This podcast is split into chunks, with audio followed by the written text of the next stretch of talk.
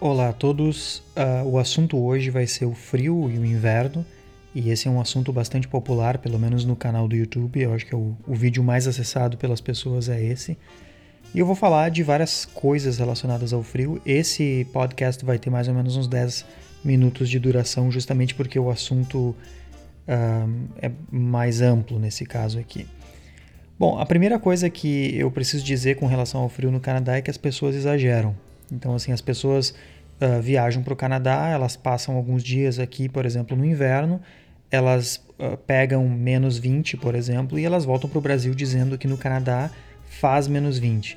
Sim, faz menos 20 por alguns dias durante o ano, mas é evidente que a temperatura aqui não é normalmente menos 20. Uh, isso é, é óbvio. Assim, da mesma forma que, por exemplo, americanos às vezes perguntam se no Brasil as pessoas vão para a escola de canoa, por exemplo. Então existem alguns exageros, alguns estereótipos que são uh, meio que amplificados de, demais às vezes. Mas claro que é frio. Né? Todo mundo sabe que o Canadá não é um país tropical, então é óbvio que a gente, vindo para o Canadá, a gente já precisa esperar que seja frio. Com exceção de British Columbia, uh, que tem uma temperatura mais amena tanto no inverno quanto no verão, o Canadá como um todo é um país gelado. Todo mundo sabe disso. Isso significa que o frio é intenso, sim, mas mais importante do que isso, talvez, isso significa que o frio é longo. E aí é uma, essa é uma pergunta que talvez uh, quem deseja emigrar para o Canadá tenha que se fazer. O que, que eu prefiro? Um inverno bem rigoroso e curto ou um inverno frio e longo. A questão é, aqui no Canadá, além de intenso, o frio vai ser muito longo. Então, basicamente, o inverno aqui ele vai de novembro a março. Pelo menos aí, isso, isso varia, claro. E principalmente, eu não estou falando aqui da estação inverno, mas da temperatura fria que é característica do inverno. Se eu venho do Rio Grande do Sul, por exemplo, que é o meu caso, eu vou achar outubro um mês razoável, ele não vai ser muito frio. Mas se eu venho, por exemplo, de um estado como a Bahia, eu já vou achar frio a partir de setembro. Então, isso significa que a minha percepção também vai, vai, vai influenciar uh, o que eu acho da duração desse inverno. De qualquer maneira, muitas vezes em outubro já é frio e em abril ainda pode ser frio. Então, lembrando que uh, a gente está no hemisfério norte, então é claro que o pior frio vai ser o de janeiro, é o mês mais intenso, particularmente as duas últimas semanas do mês de janeiro, uh, mas fevereiro também é bastante frio. Então, assim, janeiro e fevereiro são os meses mais frios, mas o inverno, pelo menos para a concepção de inverno que a gente tem no Brasil, dura mais ou menos seis meses. Então, isso é um, é um ponto importante. Quer dizer, se eu emigrar para o Canadá, metade da minha vida, a partir daquele momento, vai ser no inverno. E isso é um, é um ponto a se pensar, né? Se a pessoa detesta inverno, talvez uh, seja importante perder algumas horas assim uh, pensando se realmente isso é um, uma coisa que eu quero. Eu particularmente gosto do inverno, principalmente aqui, porque ele é bastante confortável, né? Justamente por esse ponto que eu vou falar agora, que é a infraestrutura. O aquecimento no Canadá é absurdamente bom. Então, para quem já foi para a Europa, sabe que lá tem um sistema bom de aquecimento, de maneira que no inverno europeu as pessoas normalmente não passam frio. O aquecimento do Canadá ele é muito superior ao europeu porque aqui é muito mais frio. Então, quanto mais frio o país, mais bem preparado ele precisa estar. O, o, aquecimento aqui no Canadá ele faz com que o interior de qualquer prédio fique ali por volta dos 20, 22, 23 graus sempre. E é muito comum andar simplesmente de camiseta dentro de casa ou dentro de outros prédios. A gente acaba se acostumando a entrar em lugares e já tirar a jaqueta, que é uma coisa que no sul do Brasil, para quem conhece, é simplesmente impossível, porque não existe aquecimento algum. Além disso, existem as famosas cidades subterrâneas. Então, vocês já devem ter ouvido falar. Montreal, por exemplo, tem a maior cidade subterrânea do mundo, com 32 quilômetros de extensão. E nessa cidade subterrânea a gente tem lojas, cinemas, tem supermercados, até feira tem. Então, eu não preciso necessariamente andar na rua no dia em que faz um frio absurdo. E lembrando novamente que não são todos os dias que são tão frios assim. Uh, a verdade é que são poucos os dias durante o ano em que a temperatura fica naquela faixa absurda dos menos 25, por exemplo, que as pessoas tanto falam. Então, sim, tem dias em que a temperatura vai ficar ali nessa faixa dos menos 25, mas esses dias não são a regra. Toronto, por exemplo, também tem uma cidade subterrânea muito grande, de mais ou menos 29 quilômetros. Uh, Toronto tem mais lojas na cidade subterrânea. E além da cidade subterrânea, a gente tem, enfim, um sistema de transporte público que é excelente, que é aquecido, uh, ônibus e metrôs. Então, por exemplo, metrô tem basicamente em, em Montreal e em Toronto. Uh, em Vancouver, por exemplo, não é bem um metrô, embora tenha trem.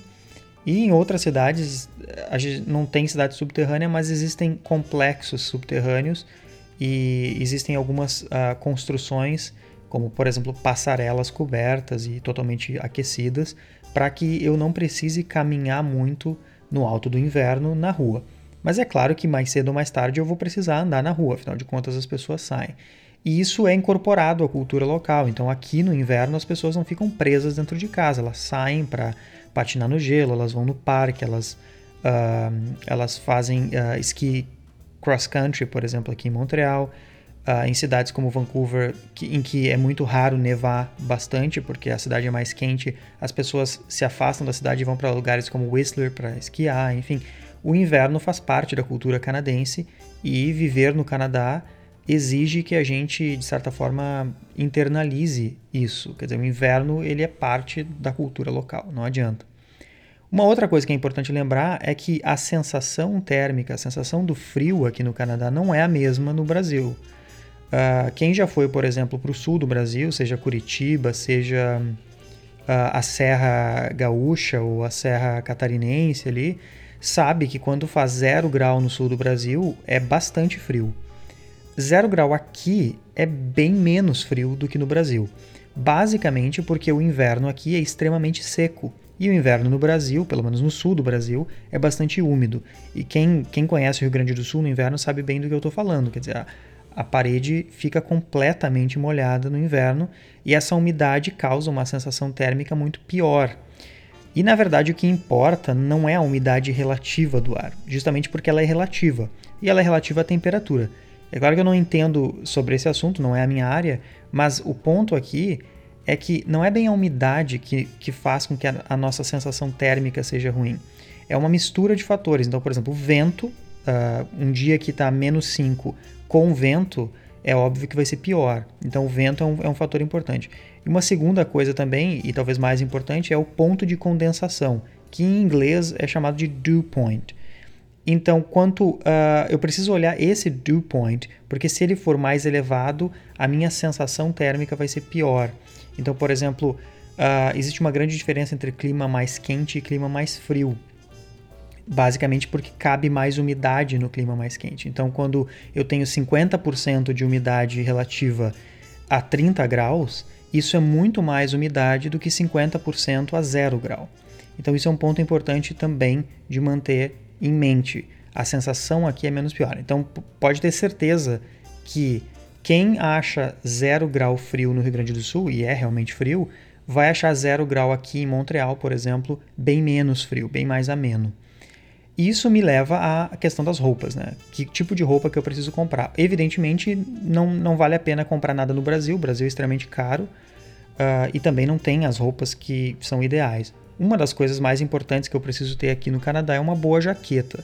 E essa jaqueta, ela é, esse tipo de roupa custa caro, mas dura por anos e dependendo da, da jaqueta, dura para sempre, dependendo do que eu vou fazer com a jaqueta. Uh, a jaqueta vai custar por volta dos 400 dólares. Eu consigo tranquilamente gastar até 800, 900 dólares numa boa jaqueta. Tudo depende da marca que eu quero uh, comprar e do tipo de material, etc. Uh, ah, mas é preciso gastar esse dinheiro, porque o inverno realmente é longo e rigoroso.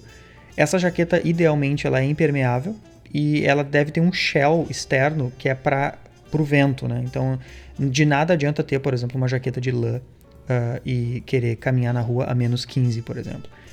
Um, um, tipo de material que é impermeável e à prova de vento, mas que ao mesmo tempo faz com que a gente consiga respirar, então a gente não acumula suor, é o Gore-Tex. Ele é um pouco caro, mas vale muito a pena.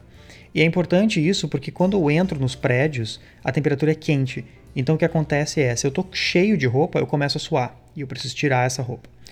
Uh, uma outra coisa que é essencial, essa jaqueta tem que ter uma touca e essa touca tem que também ser aquecida.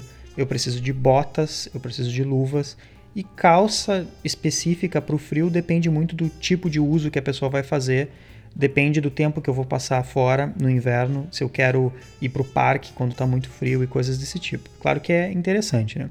Então, só para finalizar agora, eu vou dar as temperaturas médias. Para Montreal, por exemplo, a temperatura média em janeiro, que é o dia, que é o mês mais frio, é menos 9. Essa é a temperatura absoluta. A gente não está falando sobre sensação térmica aqui. Então, um dia que tem bastante vento, por exemplo, a sensação chega facilmente a menos 15, se a temperatura está menos 9. A média em julho, que é o verão, é 22. O verão aqui é quente, pode chegar, a, pode chegar a 30 graus. Claro que não é nada absurdo comparado ao que a gente tem no Brasil.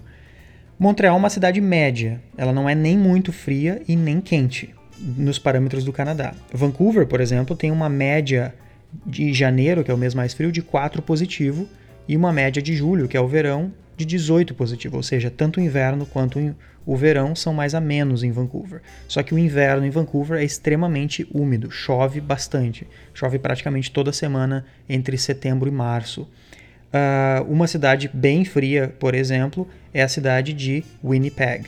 A média em janeiro é de menos 16 nessa cidade. Então, se a média é essa, imagine o que é o, o máximo de frio. E essa média não é para noite, ou seja, essas temperaturas elas, elas vão ficar mais baixas ainda à noite. E a média em julho é 19. Então, assim, nenhuma cidade no Canadá vai ter uma média anual acima de 11, 12 graus positivos. Vancouver, que é a cidade mais quente, imagino eu, tem uma média anual de 10 graus. Por quê? Porque o inverno é longo, como eu falei para vocês, então isso baixa a média. Então, de qualquer forma, Lembrem-se que sim, o Canadá é frio. Ele não é tudo isso que falam, mas ele é frio. Só que por outro lado, ele está super bem preparado para lidar com esse frio e eu particularmente acho o inverno aqui bastante aconchegante em vários aspectos. A neve eu acho muito legal, é o meu terceiro inverno aqui, eu continuo gostando da neve. Eu reconheço que ela causa um transtorno imenso para a cidade, só que lembrem que o Canadá já lida com isso desde sempre, então eles são bastante eficazes na organização da, da cidade, do funcionamento da cidade, e quando a gente tem uma nevasca, eles rapidamente conseguem limpar a cidade e fazer com que tudo fique uh, pronto para o uso de novo. Uh, é isso por hoje, até a próxima!